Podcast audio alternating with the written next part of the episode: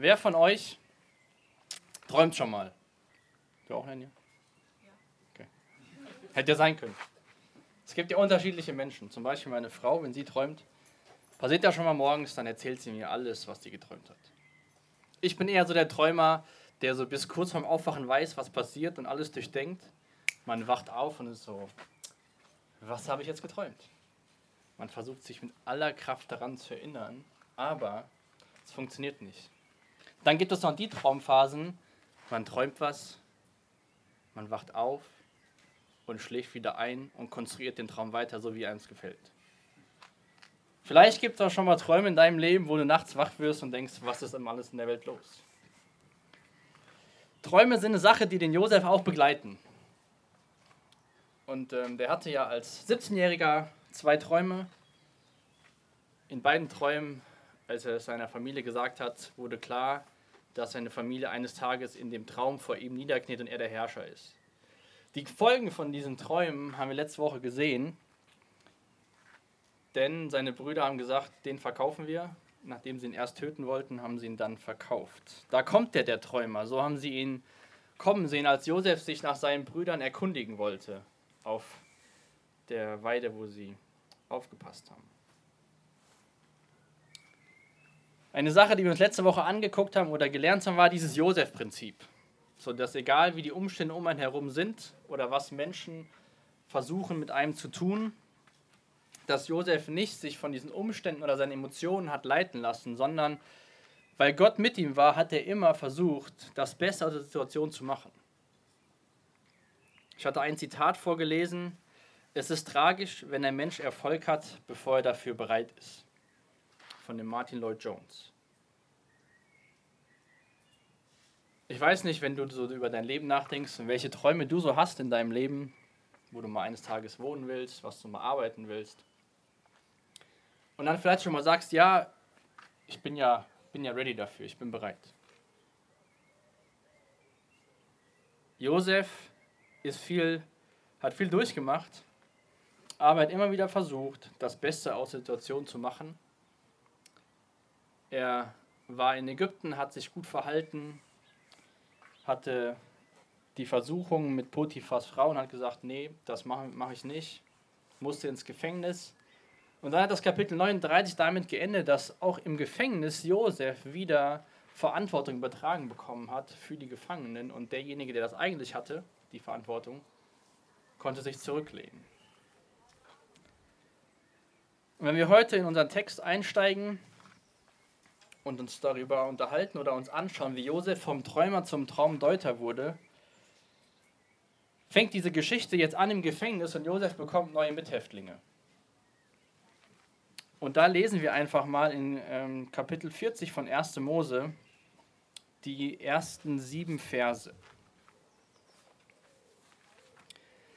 Einige Zeit später ließen sich der oberste Mundschenk und der oberste Hofbäcker etwas gegen ihren Herrn, den ägyptischen König, zu Schulden kommen. Der Pharao wurde zornig über seine beiden Hofbeamten und ließ sie in das Gefängnis werfen, das dem Befehlshaber seiner Leibwache unterstand. Es war derselbe Ort, an dem auch Josef gefangen gehalten wurde. Der Befehlshaber der Leibwache beauftragte Josef damit, die beiden Hofbeamten zu bedienen. So verging einige Zeit. Eines Nachts hatte jeder der beiden einen Traum, der für ihn von Bedeutung war. Als Josef am nächsten Morgen zu ihnen kam und bemerkte, wie niedergeschlagen sie waren, fragte er sie, Warum seht ihr heute so bedrückt aus?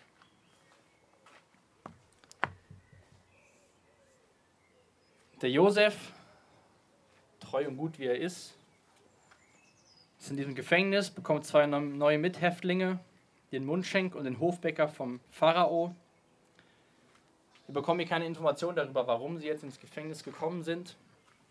Aber dieser Mundschenk und der Hofbäcker kann man sich so vorstellen wie ähm, der äh, Secret Service beim Präsidenten. Also die haben ihn quasi bewacht, die haben geguckt, was kommt auf den Tisch und was wird, was wird getrunken und die haben sich quasi um ihn gekümmert. Aber warum sie jetzt zu Josef ins Gefängnis kommen, wird uns nicht gesagt. Aber das ist auch gar nicht so wichtig für die Geschichte, weil wir werden weiter mit hineingenommen in diese Geschichte von Josef, wie er sich auch um diese zwei Personen kümmert, wie diese zwei Personen einen Traum haben, die Josef für sie deutet und das gar keine Rolle spielt, warum sie eigentlich da sind. Und auch allein dieses Bild wieder, ich hatte ja letzte Woche damit abgeschlossen, diesen Vergleich zu ziehen von Josef und Jesus, wie Josef ein Bild für Jesus im Alten Testament ist. Wenn ihr euch nur mal diese Situation vor Augen führt, also diese zwei Menschen kommen ins Gefängnis, Josef soll sich um sie kümmern und dann ver verrichtet Josef seine Arbeit. Eines Tages, eines Morgens geht er zu denen und sieht, irgendwas ist mit euch los. Warum seht ihr heute so bedrückt aus? Und dieses Josef-Prinzip, was wir letztes Mal auch schon kennengelernt haben, war ja so, dass er immer das Gute getan hat, was in seinen Möglichkeiten war. Wenn ihr euch jetzt also überlegt, warum Josef im Gefängnis ist, weil er davongelaufen ist und Potiphas Frau unberechtigte Anschuldigungen gemacht hat, hätte er auch denken können, gut, sich so ein bisschen selbst bemitleiden können.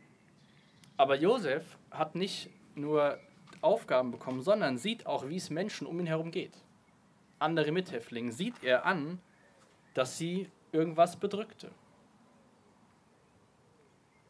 Wir haben ja davor gelesen, Vers 7 oder ähm, am Ende von Vers 4, dass einige Zeit verging. Von daher hat er wahrscheinlich gesehen, so, so sehen sie gut aus, so sehen sie bedrückt aus.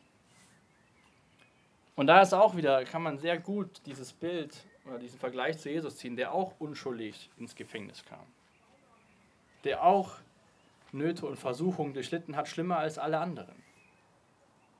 Und wenn ihr die Evangelien lest, seht ihr irgendwo, dass Jesus sagt zu seinen Jüngern, habt mal Mitleid mit mir. Josef sagt auch nicht, was fällt euch ein, so bedrückt auszusehen? Ich bin völlig unschuldig hier. Stellt euch mal nicht so an. Sondern er fragt, was bedrückt euch? Jesus fragt auch uns, was bedrückt dich? Er sagt, kommt alle zu mir, die ihr mühselig und beladen seid. Und sagt nicht, ich habe so viel Last von meinem Vater zu schultern, bleibt mir lieber vom Leib.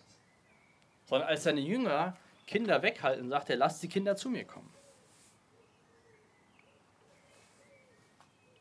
Ich finde das total cool, wie wir das bei Josef sehen, wie er ja, Jesus sozusagen in seinem Alltag, Jesus Prinzipien in seinem Alltag umsetzt.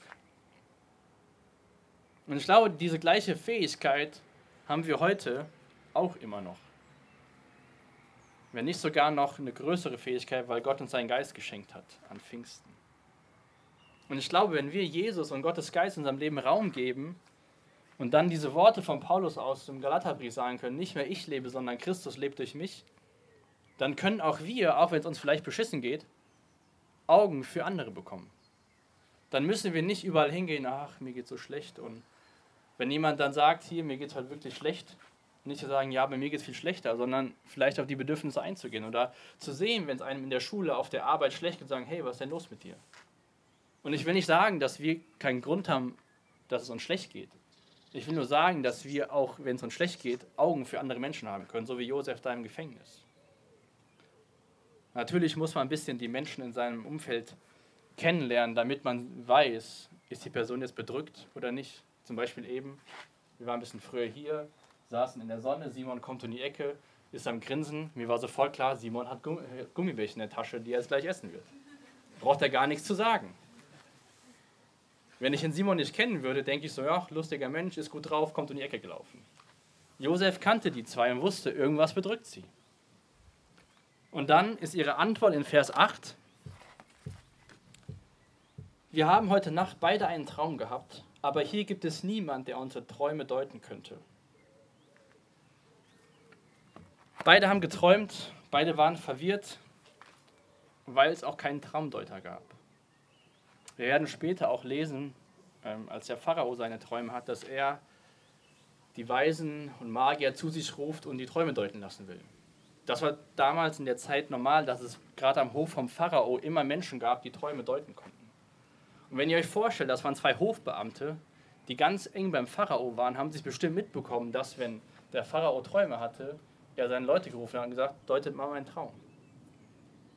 Ihnen ging es primär gar nicht, was sie geträumt haben, sondern, also nicht der Inhalt des Traumes hat sie beunruhigt, sondern der Fakt, dass niemand da war, der den Traum deuten kann. Wir haben heute Nacht beide einen Traum gehabt, aber hier gibt es niemanden, der unsere Träume deuten könnte. Und der Träumer Jesus, der seiner Familie gesagt hat, eines Tages sehe ich das vor meinen Augen, sagt, was Träume bedeuten, kann nur Gott offenbaren. Erzählt mir doch einmal, was ihr geträumt habt. Das ist die Antwort von Josef. Und Josef, wie gesagt, sitzt unschuldig im Gefängnis und sagt auch nicht zu den beiden, hier wisst ihr was, ich habe eine super Fähigkeit, ich kann euch helfen, ich kann Träume deuten. Sondern Josef sagt, was Träume bedeuten, kann nur Gott offenbaren. Und das finde ich total stark bei Josef, wie wir das auch weiter im Kapitel und auch in 41 sehen, wie er immer wieder sagt, Gott ist es, der mir die Fähigkeit gibt oder Gott ist es, der Träume deutet. Josef stellt sich nicht selbst in den Mittelpunkt von dem, was jetzt passieren wird und sagt, ich bin der, der euch jetzt sagt, was passiert, sondern Gott kann Träume deuten und er gebraucht mich dazu im Endeffekt. Und dann erzählen die beiden, oder erzählt erst der Mundschenk seinen Traum. Und Josef sagt, weißt du, was es bedeutet? In drei Tagen wird der Pharao dich gnädig stimmen und du darfst wieder aus dem Gefängnis raus. Der Bäcker denkt sich, tolle Geschichte, dann kann ich meinen Traum ja auch sagen. Der, äh, der Bäcker erzählt seinen Traum, aber die Botschaft an den Bäcker war, in drei Tagen wirst du sterben. Was sehr interessant ist, dieses den Kopf erheben in dem Zusammenhang mit den Träumen. Bei dem einen bedeutet das quasi ähm, Gnade zu bekommen und den Kopf zu erheben, in dem Sinne aus dem Gefängnis wieder in die Position zu kommen von dem Mundschenk. Und in dem Traum von dem Bäcker, wenn man das in dem Urtext nachliest, kann das auch bedeuten, den Kopf abzuheben, also den Kopf zu entfernen vom Rest des Körpers, was mit dem Bäcker passiert ist.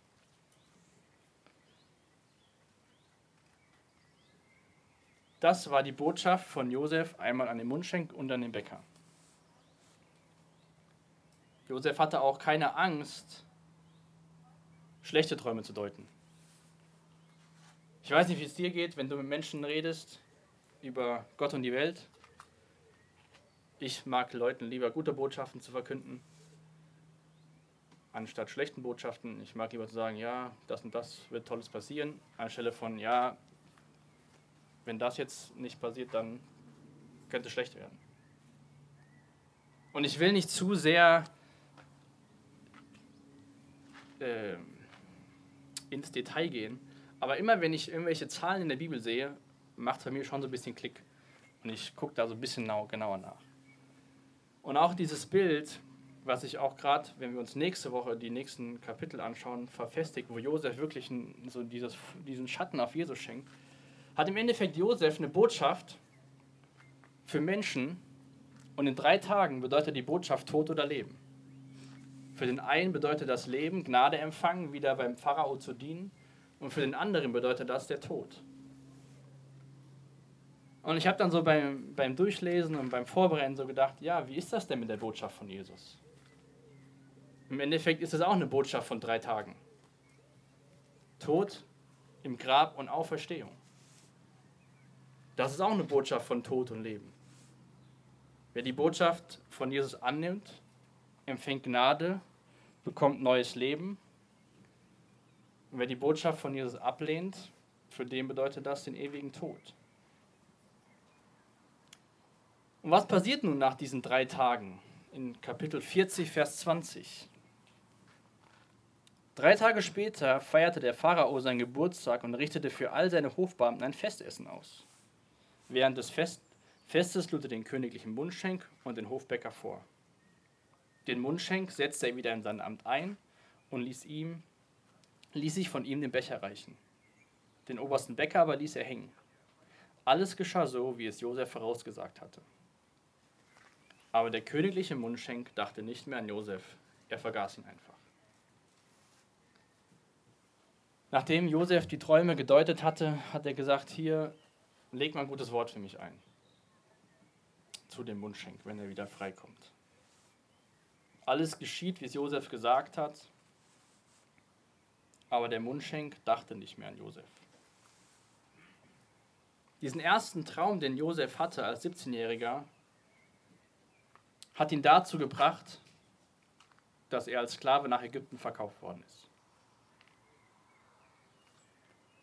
Josef war dann nicht bereit, Kompromisse einzugehen, sich die Frau von seinem Herrn zu schnappen und kam unschuldig ins Gefängnis. Jetzt im Gefängnis gibt Josef wieder sein Bestes, kümmert sich um andere Menschen, sagt, hey, wie geht's euch? Ihr seht, ihr seht traurig aus. Er deutet die Träume, er macht genau das, was sie, was sie brauchen. Sie haben gesagt, wir hatten einen Traum und niemand kann die Träume deuten. Er, er hilft ihnen und wird vergessen. Vergessen zu werden ist kein schönes Gefühl. Vor allem nicht, wenn man denkt, so ja, der schuldet mir jetzt was. Ich habe dem ja was Gutes getan, jetzt schuldet er mir was. Josef musste zwei weitere Jahre im Gefängnis bleiben, weil der Mundschenk ihn vergessen hatte. Josef musste immer wieder mit Rückschlägen in seinem Leben leben. Wenn man das, sieht fast so aus, als ob es immer so ein Schritt zurück, zwei Schritte vorwärts, wieder ein Schritt zurück, wieder ein Schritt vorwärts. Immer so ein Auf und Ab. Eigentlich wie unser Leben so. Ist immer ein Auf und Ab. Mal geht es ein bisschen mehr besser nach vorne, mal ist es mehr mit Rückschlägen verbunden.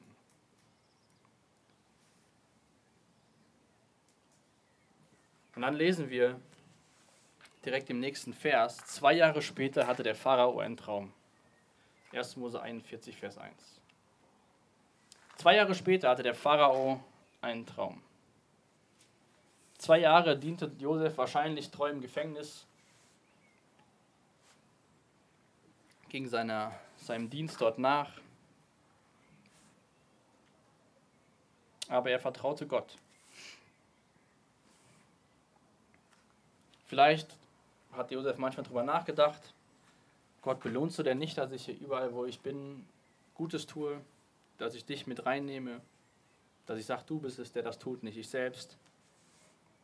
Vielleicht hat Josef gedacht, Mann, Mann, Mann, wie lange bin ich denn jetzt noch hier unten im Gefängnis? Vielleicht denkst du manchmal in deinem Leben, Mann, Mann, Mann, wann hört diese Zeit denn endlich mal auf? Wann hat das Warten ein Ende? Manchmal fordert uns Gott heraus, viel länger zu warten, als wir eigentlich wollen. Aber ich finde dieses, dieses Zitat von dem Martin Lloyd Jones echt gut. Es ist tragisch, wenn ein Mensch Erfolg hat, bevor er dafür bereit ist. Gott hat Josef vorbereitet auf das, was folgt. Josef war im Kleinen treu und wird später im Großen das Gleiche sein. Und doch sehen wir irgendwie, wie Gottes Hand die ganze Zeit so mit am Werk ist.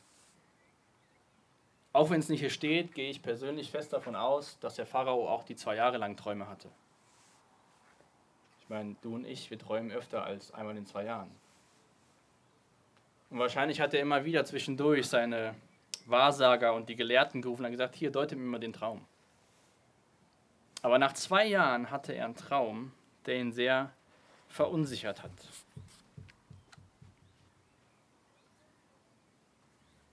Vers 8 lesen wir, am Morgen war er sehr beunruhigt, also der Pharao war sehr beunruhigt. Darum ließ er alle Wahrsager und Gelehrten Ägyptens rufen und erzählte ihnen seine Träume. Aber es gab keinen, der ihm erklären konnte, was sie bedeuteten. Diese Träume vom Pharao mit den Tieren und den Ähren, mit den fetten Tieren, mit den mageren Ähren, waren sehr symbolisch. Und es war, wie gesagt, ich habe das zu Beginn schon gesagt, normal, dass man sich damals Träume deuten lassen hat. Pharao, der Pharao wusste genug, um beunruhigt zu sein, aber konnte seinen eigenen Traum nicht deuten. Und auch niemand von seinen Gelehrten und Wahrsagern konnte diesen Traum deuten. Gleiche Situation im Endeffekt wie im Gefängnis. Zwei Menschen haben einen Traum und keiner kann ihn deuten. Hier gab es theoretisch Menschen, aber sie wussten auch nicht, was es bedeutet. Und auf einmal fällt es dem Mundschenk ein. Da war doch jemand. Damals, vor zwei Jahren im Gefängnis, da gab es doch diesen Josef. Er hatte mir damals einen Traum gedeutet und der Traum ist, diese Deutung hat sich bestätigt. Aber bevor wir uns weiter im Text anschauen, will ich mal so einen kleinen Einschub machen zum Thema Träume. Jetzt reden wir also über Träume, Träume und Träume. In der Bibel lesen wir öfter davon, dass Gott durch Träume spricht. Jakob in Bethel hat, der, hat Gott durch Träume gesprochen. Josef selbst hat Träume ausgesprochen, die sich später erfüllt haben. Vielleicht kennt ihr die Geschichte bei Samuel, der nachts in seinem Bett liegt und eine Stimme hört und dann geht er zu ähm, Elias und sagt, hast du mit mir geredet? Nee. Stellt sich raus, Gott spricht zu ihm. König Nebukadnezar träumt, Daniel Kapitel 2. Und äh, wir sind ja auch eine Gruppe von Menschen, die so, sag mal so Open Doors verfolgt da an diesen Jugendtagen teilnehmen. Und auch da hört man immer wieder, wie Jesus sich den Muslimen in Träumen offenbart. Ist jetzt jeder Traum, den wir trauen, von Gott? Was denkt ihr so? Nee, ne? Denke ich auch nicht. Was machen wir jetzt mit den Träumen? Letztens habe ich was geträumt was mit einer echten Situation in meinem Leben zu tun hat. Und ähm, der Traum ist jetzt nicht, bis jetzt nicht so in Erfüllung gegangen, aber er hat mir Barmherzigkeit gegeben für die Situation. Für die Situation. Ich sage jetzt nicht, dass es so kommen wird, ich würde mir so wünschen, wie in dem Traum, aber der Traum hat mir geholfen, barmherzig mit Menschen, die daran beteiligt sind, umzugehen. Und Gott spricht ganz klar durch Träume. Jetzt ist nur die Frage, welcher Traum ist von Gott und welcher ist nicht von, von Gott. Ne? Am besten bräuchten wir so einen Josef Reloaded, wenn wir so Träume haben. Zum Beispiel hier, Josef, komm mal her. Das und das habe ich geträumt. Was ist denn hier Sache? Ich lese uns mal zwei Verse vor von König Salomo. Der sagt im Prediger 5, Vers 2 und Vers 6. Denn bei viel Geschäftigkeit kommt der Traum und bei vielen Worten törichte Rede. Und Vers 6, denn bei vielen Träumereien und Nichtigkeiten sind auch viele Worte, so fürchte Gott. In Träumen verarbeiten wir das, was wir so durchleben. Der eine bewusster, der andere unbewusster. Laura eher bewusster, ich eher unbewusster. Manchmal denken wir morgens so, boah, also ich denke manchmal morgens so, hast du überhaupt geschlafen? Dann war das vielleicht eine sehr aufregende Nacht für mein Gehirn, weil ich lauter Dinge verarbeitet habe und geträumt habe und nicht zur Ruhe kam. Jetzt kann ich dir kein Rezept geben, wo du daran erkennst, dieser Traum ist von Gott und dieser Traum ist nicht von Gott. Ich will nur mal aufzeigen, es gibt ganz klar Belege dafür, dass Gott durch Träume spricht und das macht er heute immer noch. Aber auch unsere Beschäftigkeit und das, was wir so am Tag erleben, werden, verarbeiten wir in Träumen und nicht alle Träume sind von Gott. Von daher brauchen wir vielleicht doch Joseph Reloaded manchmal in unserem Leben. Aber Gott hat hier diesen Traum gebraucht, wo der Pharao gemerkt hat, hier mit meinen Möglichkeiten bin ich am Ende. Und er war auch beunruhigt, wie die beiden im Gefängnis, wie der Mundschenk und der Bäcker. Der Pharao hatte das Problem, niemand konnte seinen Traum deuten. Und der Mundschenk sagt hier, da, damals, ich erinnere mich. Und der Pharao lässt Josef sofort holen, erzählt ihm seine Träume und Josef deutet diese Träume. Und wenn ihr euch mal in Kapitel 41 anschaut, den Vers 16, den Vers 25, Vers 28 und Vers 32, macht es Josef so wie im Gefängnis, dass er Gott die Ehre gibt für das, was er sagt. Also für die Traumdeutung sagt auch nicht Josef zum Pharao, hey, also ich deute dir den Traum, aber weil ich so ein toller Traumdeuter bin, will ich dafür aus dem Gefängnis entlassen werden. Josef kommt vor den Pharao, der damals mächtigste Mann in der, in der damaligen Welt, und sagt ihm, Gott deutet die Träume, nicht ich. Er hatte nicht versucht, die Chance zu nutzen, sich quasi freizukaufen durch seine Leistung, die er erbracht hat, indem er den Traum gedeutet hat, sondern auch da gibt er Gott die Ehre für das, was passieren wird. Und diese beiden Träume, wo diese fetten, gesunden Kühe aus dem Fluss herauskommen und am Ufer sich weiden, und danach kamen diese sieben mageren Kühe, hässlichen Kühe aus dem Fluss und stellten sich daneben die Kühe und die mageren wurden von äh, die Mageren haben die Fetten aufgefressen. Und im zweiten Traum mit diesen sieben Ehren, erst gesunde, dann kaputte. Beide Träume, sagt Josef, ist im Endeffekt ein Traum. Sie bedeuten beide das Gleiche. Es wird sieben gute Jahre geben mit viel Ernte, viel Ertrag, Leben im Überfluss, gefolgt von sieben mageren, schlechten Jahren, die das, was vorher im Überfluss da war, einfach auffressen werden. Aber Josef hört nicht an dem Punkt auf und sagt, das bedeutet das, sondern sagt dem Pharao, so und so kannst du handeln, damit du und dein ganzes Volk gut durch diese 14 Jahre hindurchkommst. Er gab dem Pharao praktische Tipps, was er unternehmen sollte, damit Ägypten gut durch diese nächsten 14 Jahre kommt.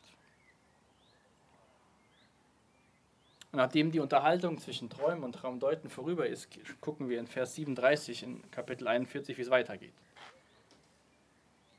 Josefs Vorschlag gefiel dem Pharao und all seinen Hofbeamten. In diesem Mann wohnt der Geist Gottes. Wir werden kaum einen besseren finden, sagte der Pharao. Dann wandte er sich an Josef. Dir hat Gott dies alles gezeigt und es gibt wohl keinen Menschen, der weiser und verständiger ist als du. Deshalb ernenne ich dich zum Stellvertreter. Mein ganzes Volk soll sich deinen Befehlen fügen. Nur ich werde im Rang noch über dir stehen. Der Pharao verlieh den Josef den Namen Zaphenat Paneach, was so viel bedeutet wie Gott spricht und erlebt, und gab ihm Asenat, die Tochter des Priesters Potiphera von On zur Frau. Josef war 30 Jahre alt, als er in den Dienst des Pharao, des Königs von Ägypten, trat. In den nächsten sieben Jahren gab es in Ägypten reiche Ernte und Getreide im Überfluss. Josef häufte riesige Vorräte an, bald gab es so viel Getreide wie Sand am Meer. Gott hat mich alle Not und aller Trauer mein Elternhaus vergessen lassen, sagte Josef und nannte seinen erstgeborenen Sohn Manasse, was so viel bedeutet wie er lässt vergessen. Dem zweiten gab er den Namen Ephraim, was bedeutet, er macht fruchtbar. Denn Josef sagte, Gott hat mir im Land meines Elends Kinder geschenkt. Als die sieben Jahre des Überflusses in Ägypten vorüber waren, brachen sieben Jahre des Mangels an, so wie es Josef vorausgesagt hatte. Da verkündete der Pharao im ganzen Land, wendet euch an Josef und tut, was er euch sagt. Die Hungersnot aber wurde immer drückender. Sogar aus Ländern ringsrum kamen die Menschen nach Ägypten, um bei Josef Getreide zu suchen, äh, zu kaufen. Also Josef deutet die Träume, sagt dem Pharao, so und so musst du vorgehen. Und der Pharao sagt, das ist unser Mann.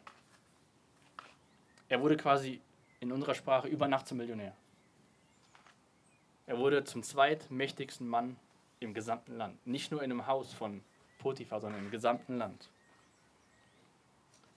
Da war keine Bewährungsprobe oder mach erstmal das und das, sondern der Pharao hat erkannt, das ist ein besonderer Mensch.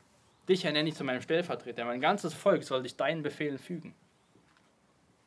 Was ein rasanter Aufstieg, oder? Und da kann ich immer so eine Brücke zu dieser ganzen Smartphone-Social-Media-Serie schlagen oftmals sehen wir diese rasanten Aufstiege von Menschen, so, ah, alles wunderbar, alles so schön. Und keiner sieht die 13 Jahre, die Josef erst verkauft worden ist von seinen Brüdern, dann im Gefängnis saß, vergessen worden ist und treu seine Aufgabe erledigt hat, da wo er war. Alle sehen nur, auf einmal ist er ganz da oben.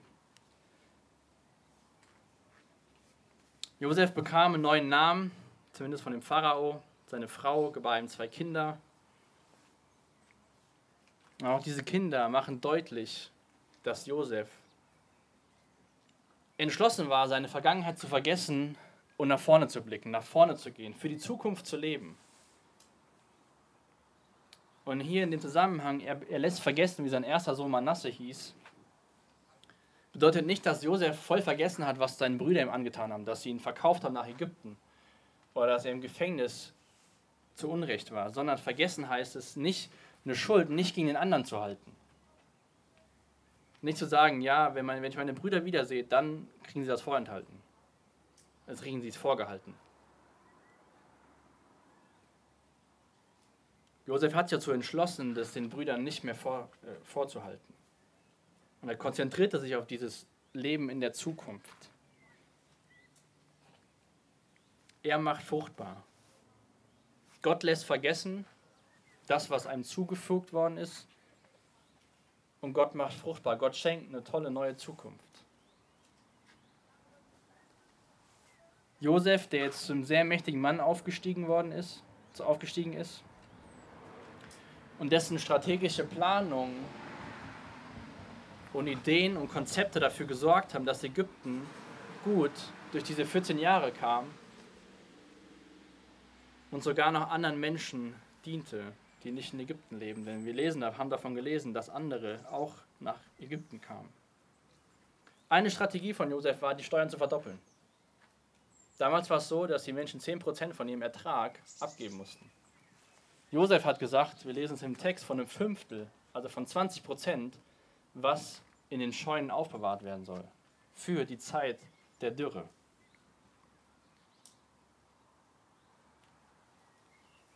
Josef war vorbereitet. Und auch da sehen wir wieder, wer den Text gelesen oder aufmerksam mitgelesen hat, mit wie vielen Jahren begann sein öffentlicher Dienst sozusagen? Mit 30 Jahren. Der Dienst von Jesus beginnt auch mit 30 Jahren. Ihr könnt mal in eurer Bibel Psalm 105 aufschlagen, denn der Schreiber dieses Psalmes fasst diese Geschichte von Josef sehr gut zusammen. Psalm 105, die Verse 16 bis 22. Er ließ eine Hungersnot über das Land kommen und schließlich reichte das Brot nicht mehr aus. Doch er hatte einen Mann vor ihn nach Ägypten gesandt, Josef, der als Sklave dorthin verkauft worden war. Man zwängte seine Füße in schmerzhafte Fesseln und seinen Hals in eiserne Ketten. Bis dann die Zeit kam und Josef Voraussagen sich erfüllten, bis die Worte des Herrn sich als wahr erwiesen. Der König von Ägypten gab den Befehl, Josef freizulassen. Der Herrscher über Volk entledigte ihn seiner Fesseln. Er setzte ihn zum Gebieter über sein Könighaus ein, zum Herrn und Verwalter über seinen ganzen Besitz. Selbst die königlichen Minister mussten Jesus, Josefs Anweisungen folgen. Die Ältesten lehrte er nach seiner Weisheit.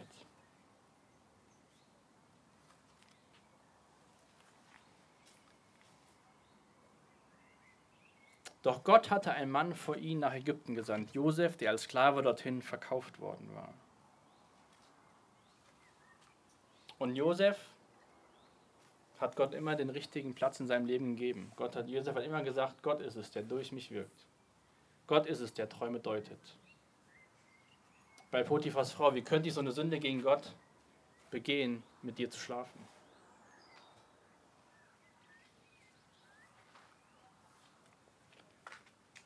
Ob mit 17 Jahren als Sklave oder mit 30 Jahren als mächtigster Mann, zweitmächtigster Mann in Ägypten. Josef hat ein Beispiel, beispielhaftes Leben gelebt. Selbst die königlichen Minister mussten Josef Anweisungen folgen, die Ältesten lehrte er nach seiner Weisheit. Und da will ich dich auch und mich auch ermutigen, wie Paulus Timotheus im Neuen Testament in 1 Timotheus 4, Vers 12 ermutigt, wo er sagt, niemand hat das Recht, auf dich herabzusehen, nur weil du noch jung bist. Sei den Gläubigen ein Vorbild in allem, was du sagst und tust, ein Vorbild an Liebe, Glauben und Reinheit. Oftmals vielleicht, oder hier und da sagt man schon mal, ja, ich bin noch jung, ich weiß es auch nicht alles. Und wenn die Zeit kommt, dann kommt die Zeit, dann bin ich reif genug. Josef hat immer wieder Reife gezeigt. Er hat eine Gottesbeziehung gehabt. Bist du, bin ich bereit, so ein gottgefälliges Beispiel für andere zu sein, die dann sagen, auf diesem Menschen ruht der Geist Gottes. Er ist genau der Richtige für den Job. Oder ist dein Leben, die Art und Weise, wie du Jesus nachfolgst, so wertvoll, um für andere ein Vorbild zu sein? Wo andere Menschen sagen, bei dem ist irgendwas anders, der ist dafür geeignet. Nicht vielleicht, weil du die beste Ausbildung hast, sondern weil du ehrlich bist, weil du Charakter hast, weil du treu in den kleinen Aufgaben bist.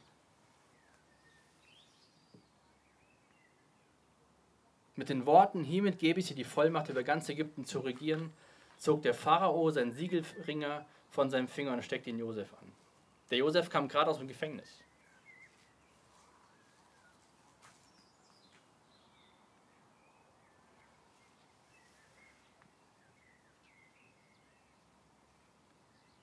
Und dann noch ein Vers aus dem Kapitel 41, Vers 16.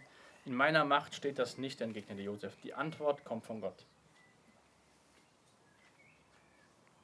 Gott hatte die richtige Stellung in dem Leben von Josef. Ein Psalmist schreibt, nicht uns, Herr, nicht uns, Herr, sondern deinem Namen bereite Ehre. Hilf uns um deiner Gnade und Treue willen. Natürlich wollen wir uns immer gut darstellen und ist ja auch so diese Ellenbogengesellschaft, ne? du musst irgendwas sein, damit du was bist. Was kannst du, wer bist du? Und dann versuchen wir uns ja auch, oder versucht man, ich mich auch dann in verschiedenen Situationen gut darzustellen, bei Bewerbungsgesprächen möglichst das Beste zu sagen. Ich habe auf der Arbeit früher immer gelernt, mit Ehrlichkeit kommt man am weitesten. Beim Bewerbungsgespräch hat er schon angefangen für meine Ausbildung damals und es ging, hat sich so die zehn Jahre durchgezogen. Ich glaube, die Frage, die wir uns stellen können heute Abend mit dem Beispiel von Josef, wem wollen wir Ehre geben in unserem Leben? Josef wurde vom Träumer zum Traumdeuter, aber verdankte alles Gott. Er sagt immer wieder, ich bin es nicht, sondern Gott ist es, der durch mich redet.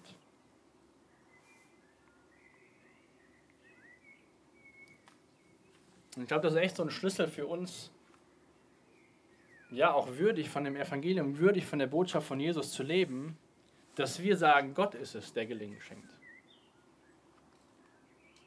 Gott schenkt mir meine Talente, Gott schenkt mir meine Gaben. Und auch selbst Jesus hat das vorgelebt, dass er den Willen des Vaters getan hat, um ihn zu ehren. Johannes 12, Vers 28. Natürlich ist das so völlig umgekehrt, wie wir das in der Gesellschaft vorgelebt bekommen. Aber der Weg von Jesus, der Weg in der Nachfolge bedeutet eigentlich, dass wir, wenn wir uns selbst selbst verleugnen und Gott verherrlichen wollen, wahre Würde und wirkliche zufriedene Zukunft bekommen. Das klingt paradox, das ist immer wieder eine Entscheidung, die man bewusst treffen muss. Jose, äh, jo, Jesus diesmal hat gesagt, wer unter euch groß sein will, soll euer Knecht sein.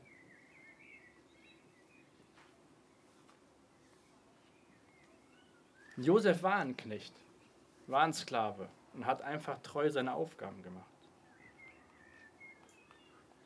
Aber auch da war Jesus ein größerer Diener als Josef, sein Mithäftling.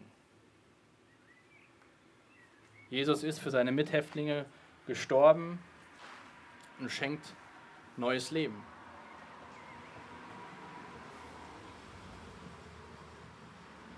Und so wurde Josef vom Träumer, der so über die Felder zog, zum Traumdeuter.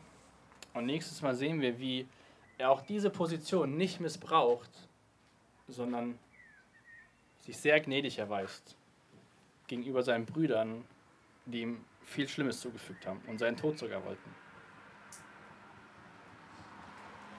Spät noch mit uns. Vater, Dank für die Geschichte von Josef. Danke, wo wir auch in Josef immer wieder so einen, Schatten von deinem Sohn sehen. Und ich danke dir, Jesus, dass du der sozusagen vollkommene Josef bist, der uns aller Diener wurde, der geschlagen wurde, der ins Gefängnis kam und der sogar für uns gestorben ist. Ich bitte dich, dass du uns hilfst in unserem Alltag, da wo wir leben, da wo wir arbeiten, da wo wir lernen, da wo wir Freunde und Familie haben, dass du uns hilfst, ja, uns selbst zu verleugnen und dir die Ehre geben, dass wir immer wieder dich in, unser, in unseren Alltag hineinbinden und nicht sagen, ich bin so der tolle Benny, sondern Gott ist so gnädig mit mir. Danke, dass du uns Gaben und Talente schenkst dich auch mit Liedern anzubeten. Ja, wir wollen dir echt alles hinlegen, was wir haben und dich bitten, dass du es gebrauchst und was Wunderbares daraus machst. Ich danke dir, dass wir dein Versprechen haben, dass du bei uns bist, dass wir dein Versprechen haben, dass dein Geist in uns wohnt und uns dazu befähigt, so zu leben, wie es dir gefällt. Amen.